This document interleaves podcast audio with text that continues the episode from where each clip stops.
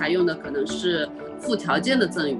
这个附条件就是相当于我是以结婚为目的赠与给你的啊。我给你买了这辆车，是因为我想娶你。你现在啊说分手就分手了，那我觉得这个是高额的钱款，你应该是还给我啊，或者说你就把车还给我。所以您在那个从业的经历里面有遇到过比较极端的例子吗？男方买了一套房子给我们，是因为他出轨了。我真想问这个问题的。分手了以后，过了几年，男方大概资金紧缺了，就想把这套房子要回去。实际上是男方基于他认为自身的一个过错，对分手的这样子。一个补偿啊，最终法院还是支持我们的。Hello，大家好，欢迎回到北美金视角，我是坐标上海的 Brenda，我是坐标芝加哥的 Ellen。哎，Brenda，其实最近美国有件事情闹得沸沸扬扬，就是美国这个最高法院啊，推翻了半个世纪前一个标志性的法案，就是一个韦呃罗罗素韦德案中间一个堕胎合合法化的裁决。就我身边的人都在说，就是这件事情会让数以百计的这个美国女性失去了堕胎权。我还特地查了一下，比如说啊，女性可能受到了她不想怀孕，但她被迫怀孕了啊，在有一些州其实她就没有办法堕胎。可能她被迫就得生下这个孩子，就是这个还是我觉得一定程度上让女性拥有了更少的权利吧，会会损害一些女性的选择权。你怎么看呀？呃，这个事情的确是闹得沸沸扬扬，即使我在上海也是，呃，周围有一些女孩子看到以后有一些惊讶的，因为毕竟堕胎权这个事情在我们看来，可在我们看来可能呃比较平常，包括之前在加州的时候。觉得说，哎，这个不就是应该有的东西嘛？就是我怎么样决定我自己身体的来去自由是比较正常的一件事情。但是罗素韦德被推翻之后啊，呃，我有看到说，不管是因为啊暴力。怀孕，或者说是因为年纪过小怀孕导致不能堕胎这件事情，的确让挺多人产生了一些争议。但老实说，我也不是特别懂法律。我们今天专门请到了君兰律师事务所的陈律师，同时也是啊我们律协婚嫁委的委员啊，特别了解这个婚姻啊，然后离呃那个。家庭事务方面的一些问题，呃，来跟我们去分享说，呃，女生在这个婚恋相关的过程中，呃，遇到的一些问题啊，欢迎您，陈律师，可以跟我们的听众打一个招呼吗？嗨，大家好，我叫陈燕，嗯，好，陈律师，欢迎，欢迎您，欢迎您，欢迎您。其实我们特别好奇啊，就是呃这一个方向，其实我们之前会在新闻里面看到嘛，就比如说啊一些明星他们去打离婚官司，然后闹的有一些呃律师甚至也上新闻了，说他们是明星律师。那就您的从业经历来看，就是未婚女性啊经常会遇到的法律相关事宜会有哪几类呢？呃，我们比较高频发生的呢，我这边经常处理的有这样三类。一个是婚恋过程当中情侣之间的钱款往来，这个是比较高频发生的。还有就是未婚生育的问题，那么呃产生的是未婚子女之间的这样子一个抚养权的争夺以及抚养费的支付。呃，另外呢就是谈分手费的问题，有些在婚恋过程当中，呃有流产的事宜啊，或者说一方劈腿啊，那么可能女方觉得造成了一些精神上的损失。这一些就会有求助于我们法律人啊，这三类比较多的高发，嗯。尤其是这个情侣间的一个金钱往来，会有很多的纠纷。嗯，对我就是你你讲的这个分手费，其实我我觉得很有意思啊，因为其实中中国之前爆出来有一个新闻啊，就是啊有一个有一个男性和一个女性谈恋爱，然后啊这个分手了之后呢，男性要求女性归还当时呃给女性买了很多东西，这个事情闹得也很厉害，大家都讨论说啊女的会觉得说我陪了你这么久，你给我这些钱是应该的，但是男的就会觉觉得你这些钱就我当时给你的钱，你就应该还给我。毕竟我们分手了，我给你这么多钱，就是这个。您您觉得在法律上怎么呃，在法律上是怎么判断判断这件事情的呢？呃，其实我们在这个给付金钱这一块里面，如果真的是涉及到法律上的话，其实会有涉及很多种纠纷。比方说，有些会被认定为就是一般的赠与。那如果是一般的赠与，比呃人际交往之间的普通的呃人情往来啊，呃生活开支啊，这些呢就一般会认为是无条件的一个赠与，是要不回来的。那么如果是节假日的那种特殊的赠与，五二零啊、一三一四啊啊，那么这个也是情侣之间表达爱意的一种方式，可能也很难要回。但是，一旦是涉及到的金额特别巨大，那么尤其是呃双方可以表达出来明确的，就是为了结婚为由呃产生的这样子一些赠与，就有可能会被索回。这个就是叫做附条件的一个赠与啊。另外呢，就是比如比方说已经谈婚论嫁了，谈婚论嫁的时候呢，有一些地方上的习俗叫做彩礼。那么这个彩礼的性质一旦定下来，假使最终没有结婚的话，也是可以被要回去的。呃，还有一种呢，就是可能会被认定为借款。那么认定为借款呢，就条件会比较苛刻了啊，有可能要看一下双方当时钱款往来的时候有没有一些定义啊，比方说有借款的合意吧，或者说一方向你索回的时候，你有没有呃应承说啊这些钱。当时我是答应还给你的，只是我现在经济困难，没办法还给你，等等。所以在我们处理呃情侣之间的这样子一个钱款往来的时候，就会碰到这一系列的这这样子一些案由，包括前面说的赠与纠纷啊，呃彩礼婚约纠纷啊，呃不当得利啊，借款啊，还有一个同居纠纷啊，这些往往就是 未婚青年会碰到的。其实总的涉及到的就是这个钱款的一个往来，那么所以这个钱款一方面要判断双方恋爱的时间的长短，第二个呢就是金钱的大小，第三个呢就是还有身份地位了。当然有些有钱人给予的这个金额，所谓的大小跟普通老百姓所谓的大小也不一样。那么第四就是赠与的这个目的是什么？到底是平时普通的交往之间的这样子一个赠与呢，还是就是？为了能跟你成婚，所以给你买了一辆豪车啊，给你转了大笔的这样子一个金钱，是这样子的情况啊。了解，其实让我想到，我最近有在呃看到一个特别有意思的呃图片嘛，就是有有男生来求女生分呃来有男生来求女生复合，然后给他转账，然后转账那个红包下面附赠自愿赠与，嗯。这个就是因为大家都了解到了，如果分手，钱财会，钱财会带来一些那个纠纷，所以说男生都开始，诶，有有有这个意识了吗？其实因为在在您介绍之前，我都不知道有这么多种呃情况可以区分。对，嗯，是的，就是所以，如即使其实有的时候是接受金钱一方是女性，有的时候接受金钱一方是男性，所以其实跟男女并不那么相关。相关的还是接受赠与的这个钱款，到底是出于什么样子的一个目的啊？嗯，那如果就是平时来往，我觉得也不用太担心。嗯嗯嗯，那那一般是怎么样去判断这个是否是平时呢？那如果可能这个彩礼是分几波打给那个女孩子，或者说他平时就这个男生真的很想娶那个女孩子，我说个极端点的例子，然后他可能就是我平时对你好，在我看来就是彩礼钱，会有这种情况吗？其实彩礼是这样子，彩礼分，呃，首先你要确定这个地方就是有这样子一个习俗，因为彩礼本身来说，呃，像我们生活在上海，如果是市中心，其实是可能不一定有这样子一个习俗，但是上海的本地人，他有可能就是娶妻的时候就会有这样子一个东西，那么这个时候有可能会出现见证人，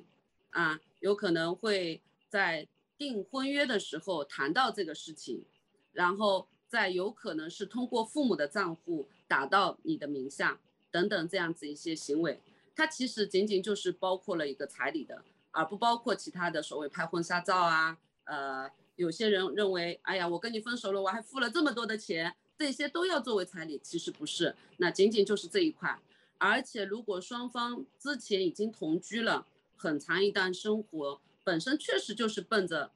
结婚去的。那真正要求返回的时返还的时候，也不是见得就是全部返还，它可以扣除合理的支出的使用部分，然后才会要求返还那些钱。所以基于彩礼这个纠纷来说，它限定的标准是比较严格的。那通常如果说没有这个习俗，大家可能就不会用这个案由去起诉啊，采用的可能是呃附条件的赠与。这个附条件就是相当于我是以结婚为目的赠与给你的啊，嗯我给你嗯买了这辆车是因为我想娶你，你现在啊说分手就分手了，那我觉得这个是高额的钱款，你应该是还给我啊，或者说你就把车还给我，这个是有可能产生的。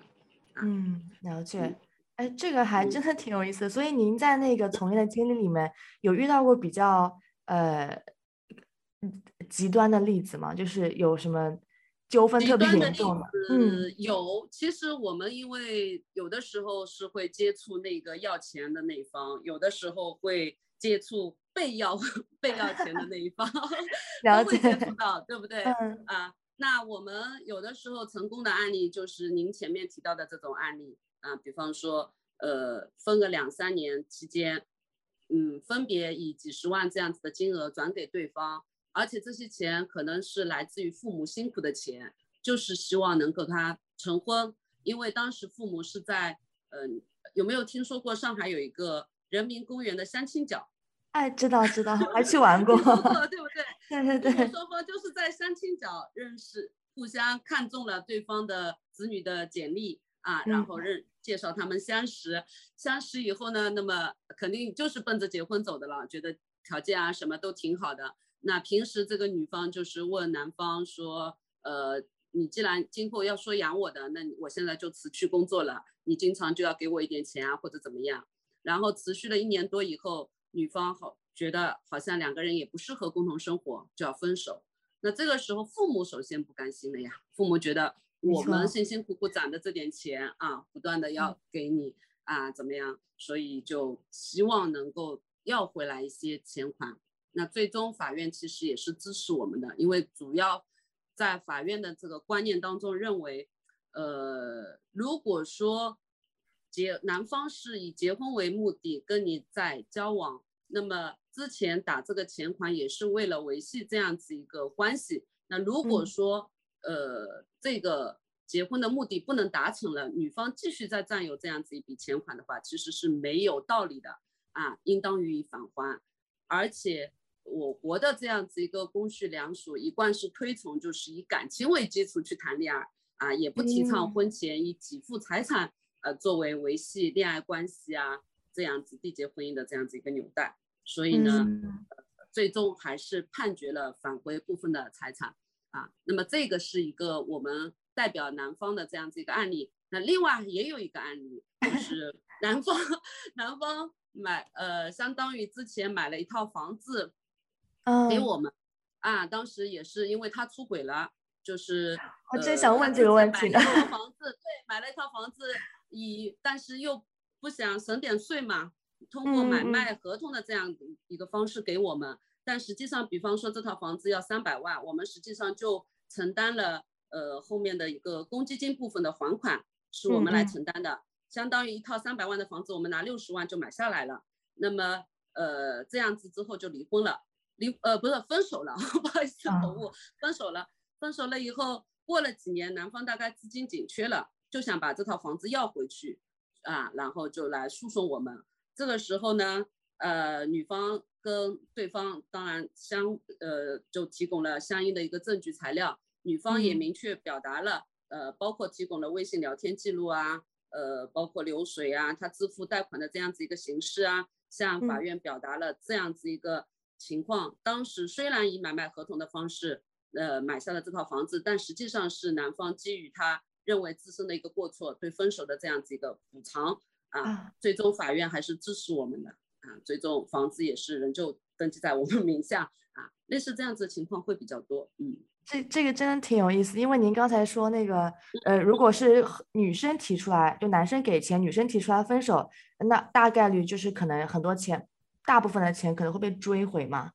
是不是这样的嗯，其实跟谁提出来关系也不会太大，主要还是看当时给钱的这个目的是什么。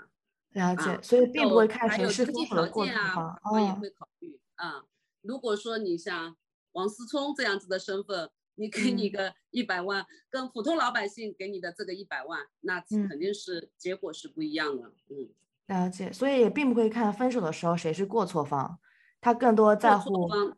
对嗯，过错方有的时候考虑是基于你给钱的时候是不是就谈到了这样子一个事由，就是为了给你到的一个补偿啊。那么补偿当然也是分很多种，有些人是自愿补偿，有些人可能是当时当下呃为了达到某一些目的索取的钱款，这样两种也是不一样的。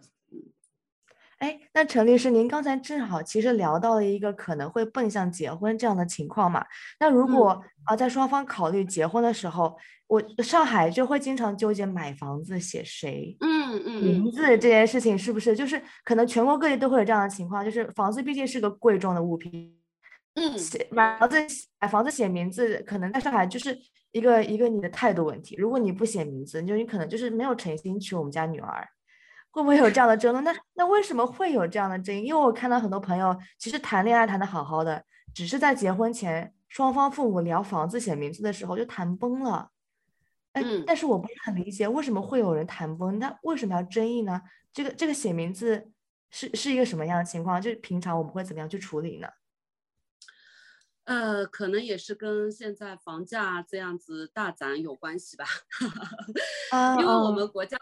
法是明确规规定的，就是以前是婚姻法，现在是民法典的婚姻家庭编。那么婚姻家庭编里面就明确规定，呃，婚前的财产不会因为你结婚而转化为婚后的财产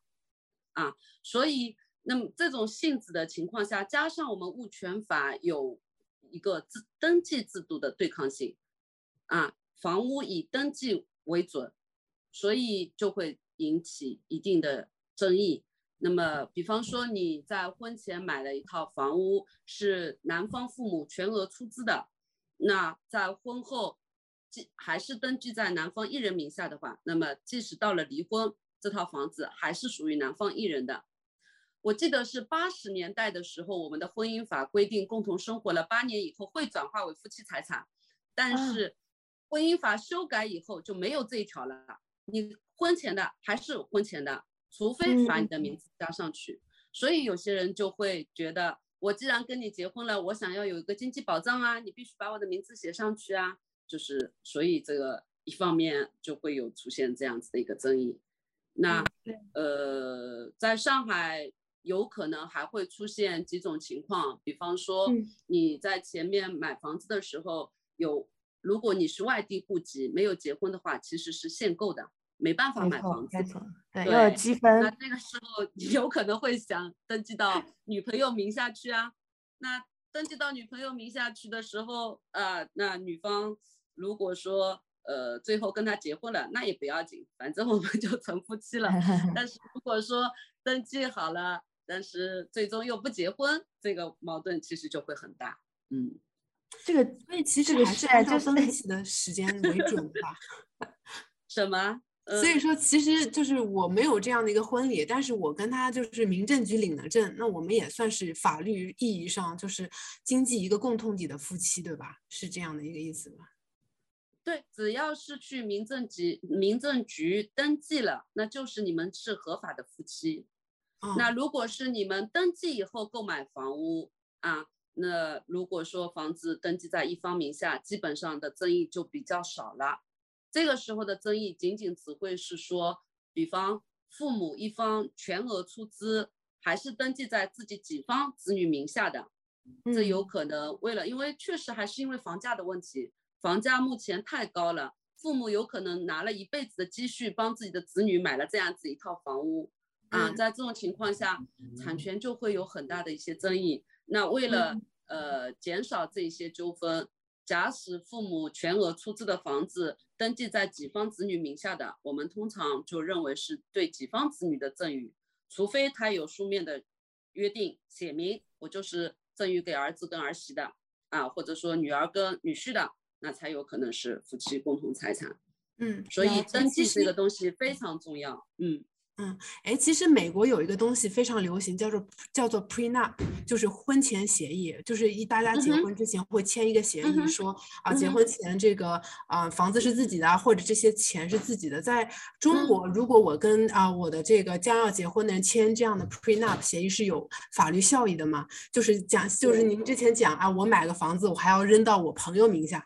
那我这个朋友能不能做久也不知道。其实还是对我们来买房的人来讲，其实可能是比较风险比较。较大的。所以说，嗯，呃，如果我跟签了个协议，是不是我就不用把房子记到朋友名下了呢？呃，其实你签协议就是前面提到的，就是因为限购才写到朋友名下，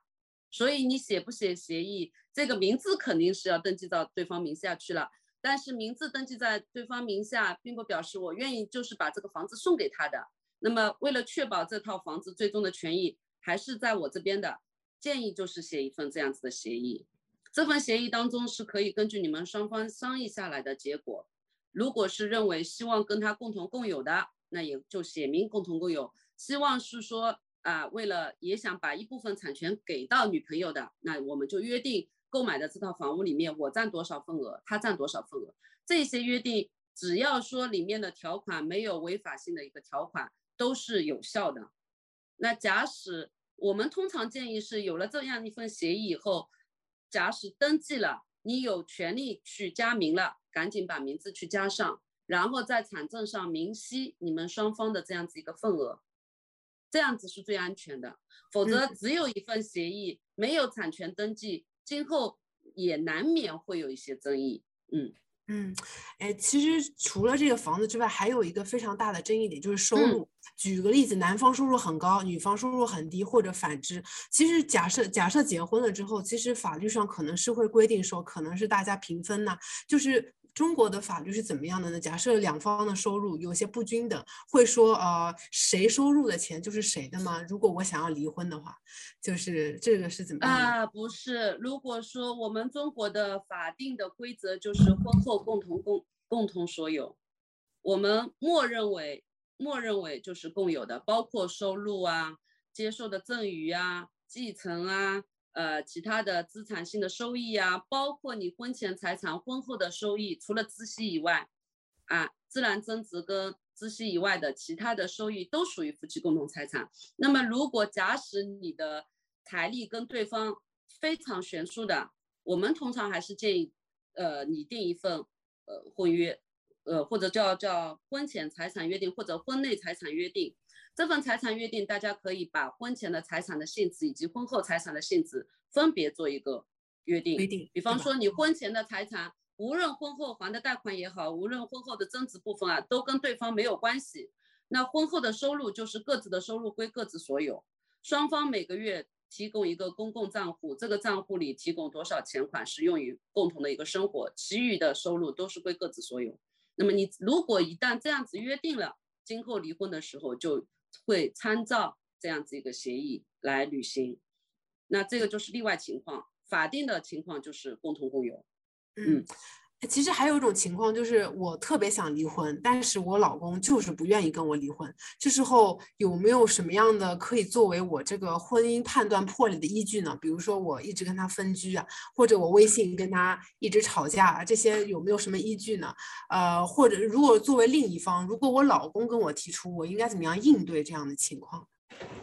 就是对双方。是我们我国民法典婚姻家庭编。规定的关于婚姻破裂的呃要求其实是蛮高的啊，包括重婚啊、非法同居啊、呃与他人同居啊、呃或者说是呃家庭暴力啊、虐待啊、呃就像你刚才提到的因感情不和分居两年啊啊，或者说是第一次诉讼以后分居满一年啊等等，这些其实是法律规定的比较严格的离婚标准。但是现实生活中，你要达到这些标准是非常不容易的，所以我们在平时假使要真的是觉得双方感情不和这种情形下，首先要证明，呃，你因为这个原因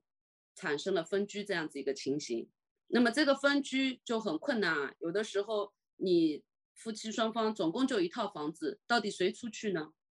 对吧？那么你出去。有的时候还有一个孩子的问题啊，出去的时候是不是要把孩子带出去呢？所以这些东西确实是在我们处理婚姻案件当中首要碰到的一个问题。那就像你说的，有一点是非常正确的，就是平时要收集争执的这样子一些材料，包括如果男方有家暴的行为，一定是要有报警记录啊，验伤证明，来证明他对你实施了这样子一个家庭暴力。那如果说，呃，真的已经达到了分居这样子一个程度，那么要有分居的相关的材料。如果真的达到诉讼这样层面了，那就需要去居委会开具分居证明啊。比方说，我居住在从什么时候开始居住在某某地址当中啊，这一些就可以在法庭上给法官作为一个帮你判定感情破裂的这一系列的一个标准啊。那如果说你在平时不注意，一边是说要跟他分手，一边跟他在微信上还是卿卿我我的啊，纠缠不清的，这个可能就法官会认为，其实你们两个人的感情还是有一丝挽回的标准的。所以我们通常也会建议，如果说你真的是要跟你丈夫要离婚了，那么尽可能还是呃冷静的处理你跟他之间的事情，尽可能的就减少接触。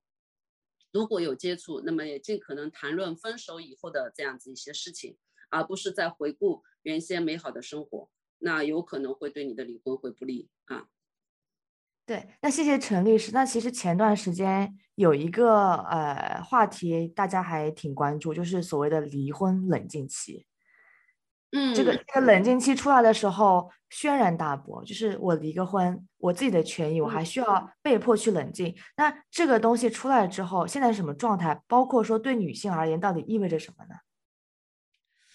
呃，其实离离婚冷静期这个制度在当初定稿之前，确实引起了很大的争议。那么有的学者会认为这是一种限制婚姻自由的行为，但是呢，民政局的相关的代表就认为这几年的离婚登记率是非常高的，一路飙升。那是不是这样子？其实也让社会形成了一定的不稳定性。所以，其实它本身设定的。意义目的是在于希望我们当事人在这个冷静期间内能够认认真的再思考一下，是不是已经达到了感情破裂的程度，今后如何处理离婚后的各项事宜，那么孩子的抚养是怎么样？也就是其实是为了更高的达到当事人对离婚这个想法它的真实性和一致性，以达到双方保护双方当事的一个利利益啊，也从制度上来减少。对离婚这样子一个冲动性的一个呃草率离婚的这种情况，所以其实对女性而言，对男性而言其实是一样的，嗯呃，所以事实上在我们离婚诉讼当中，你说民政局以前是直接去了就能办，对吧？但是我们在诉讼当中经常有像刚才提到的一个问题，假使对方不同意离婚，又没有原则性的矛盾。比方我前面讲的非常严格的呃感情破裂的要求，那通常第一次法院就有可能会判不离婚。这一次不离婚以后，如果你还想再起诉离婚，就可能要等待六个月。也就是说，在诉讼当中以前就有这样子六个月的一个冷静期，现在只是把这个冷静期放到了民政局的这样子当中，啊，让你能够再认真的去考虑这件事情。嗯，呃。所以我是觉得这个制度也不能完全说呃不利，当然有极小部分的人确实是限定了，比方他经常是接受家暴的啊，生活确实是已经难以让他共同生活下去，这个时候对他来说是有一点限制，但是绝对绝大多数的家庭来说，这个制度还是可以有可能恢复一些。呃，当事人的感情，在我处理过程当中就有碰到过两对，就是在这个冷静期期间，男方的诚意感动了女方，最后和好的，也是有这样子的案例的。嗯，了解。所以他其实是把一个你上了法庭之后那个判定不离婚的六个月前置了，放到了就是你一开始要提离婚，我就我就先让你冷静一段时间，可以这样理理解吗？呃。就是所有人都冷静一下，我不管你什么情况，只要你那也不是。那如果说你们是对双方，比方说你们两个人其实对离婚没有异议，只是对孩子抚养以及感情有纠纷的话，你们也可以考虑直接去法院诉讼，因为到了法院，法官是会尊重双方当事人的意愿的。如果双方都同意离婚的话，也不是说第一次就判不离就可以第一次就帮你处理离婚，只是要帮你处理。呃，抚养以及呃其他的财产纠纷啊，去民政局离婚，通常是因为你对你对感情、孩子抚养以及财产约定都是没有疑义的情况下，才会去民政局。所以它也不是说必然的联系，啊，只是大家有可能产生的纠纷，有些人是在呃民政局能够解决，有些人可能感情是没有争议了，是可以同意离婚的。但是对于孩子抚养以及呃财产分割还是有很大争议的情况下，就有可能走法院途径啊。所以冷静期，嗯，目前我们碰到的当中，觉得呃还。不是实践操作当中还不是太大的问题，嗯，这个这个还真的是对对，这还真的挺新的，因为我我我自己我自己未婚嘛，但我看到这个的时候就会恐婚。我想说，我离个婚，我还得可能，因为大家不了解这个法案的具体细节，嗯，就不知道到底怎么会被应用到，就会看到的时候就会想说，我结婚不自由，我离婚也还不自由，就我想离婚还得让我冷静一会儿，我自己太知道我想离婚了呀，为什么你还让我冷冷静？因为有很多年轻人闪婚闪离太多了，现在年轻人太 open 了，有的时候结婚很冲动，离婚也很冲动，所以其实结婚会涉及到很多事情啊。呃，你正好给你这一个月的时间去思考有没有必要维持这段婚姻。你们家里如果说有孩子的话，那更加是要考虑一下孩子今后的一个抚养问题。所以一个月时间其实很短，其实还是有必要做这做这样子一个缓冲啊。啊，非常感谢陈律师的分享。这一期中，我们其实了解了非常多关于未婚女性怎么保护自己的权益，会遇到什么样的情况；同时，结婚之后啊，会遇到什么样的情况；离婚之后又遇到什么样的情况。其实陈律师都跟我们讲，一一的讲了一下分析。啊，我觉得自己呃更加了解这个法律是怎么样的了，也自己有非常多的收获。Brenda，你怎么样？嗯，是的，就虽然我现在还处于第一个阶段，但是我已经做好了后面所有的铺垫。就我知道，我结了婚之后，如果我要离婚，我应该怎么做？特别谢谢陈律师，之前就是在电视剧里看嘛，那些婆婆妈妈的事情，真的是有有有有有迹可循的，就的确是有这么多事情要去想，要去处理。虽然可能听起来，呃，就是因为财产的关系，如果呃结婚啊、离婚啊，看起来更像是一桩生意，但本质上是自我保护。不仅是保护自己，更多是保护你，你和你的父母啦。就是父母辛辛苦苦一辈子给你的钱，这个财产怎么样去保护？我觉得是啊，只有听了陈律师这番分享之后，我才会意识到，我可能一会儿就要跟我爸妈去说一下。对，应该真的是说的非常的贴近生活，说到心坎里。对，嗯，这一期节目呢，就是啊聊得非常的开心，跟陈律师。如果喜欢我们的节目的话，可以订阅和分享。我们下期再见，拜拜，拜拜。拜拜。跟金视角聊人生，感谢您的收听，请在各大播放平台和公众号上搜索“金视角”，订阅我们的栏目吧。金融的金，事件的事，角度的角，一键三连，从我做起。我们下次再聊。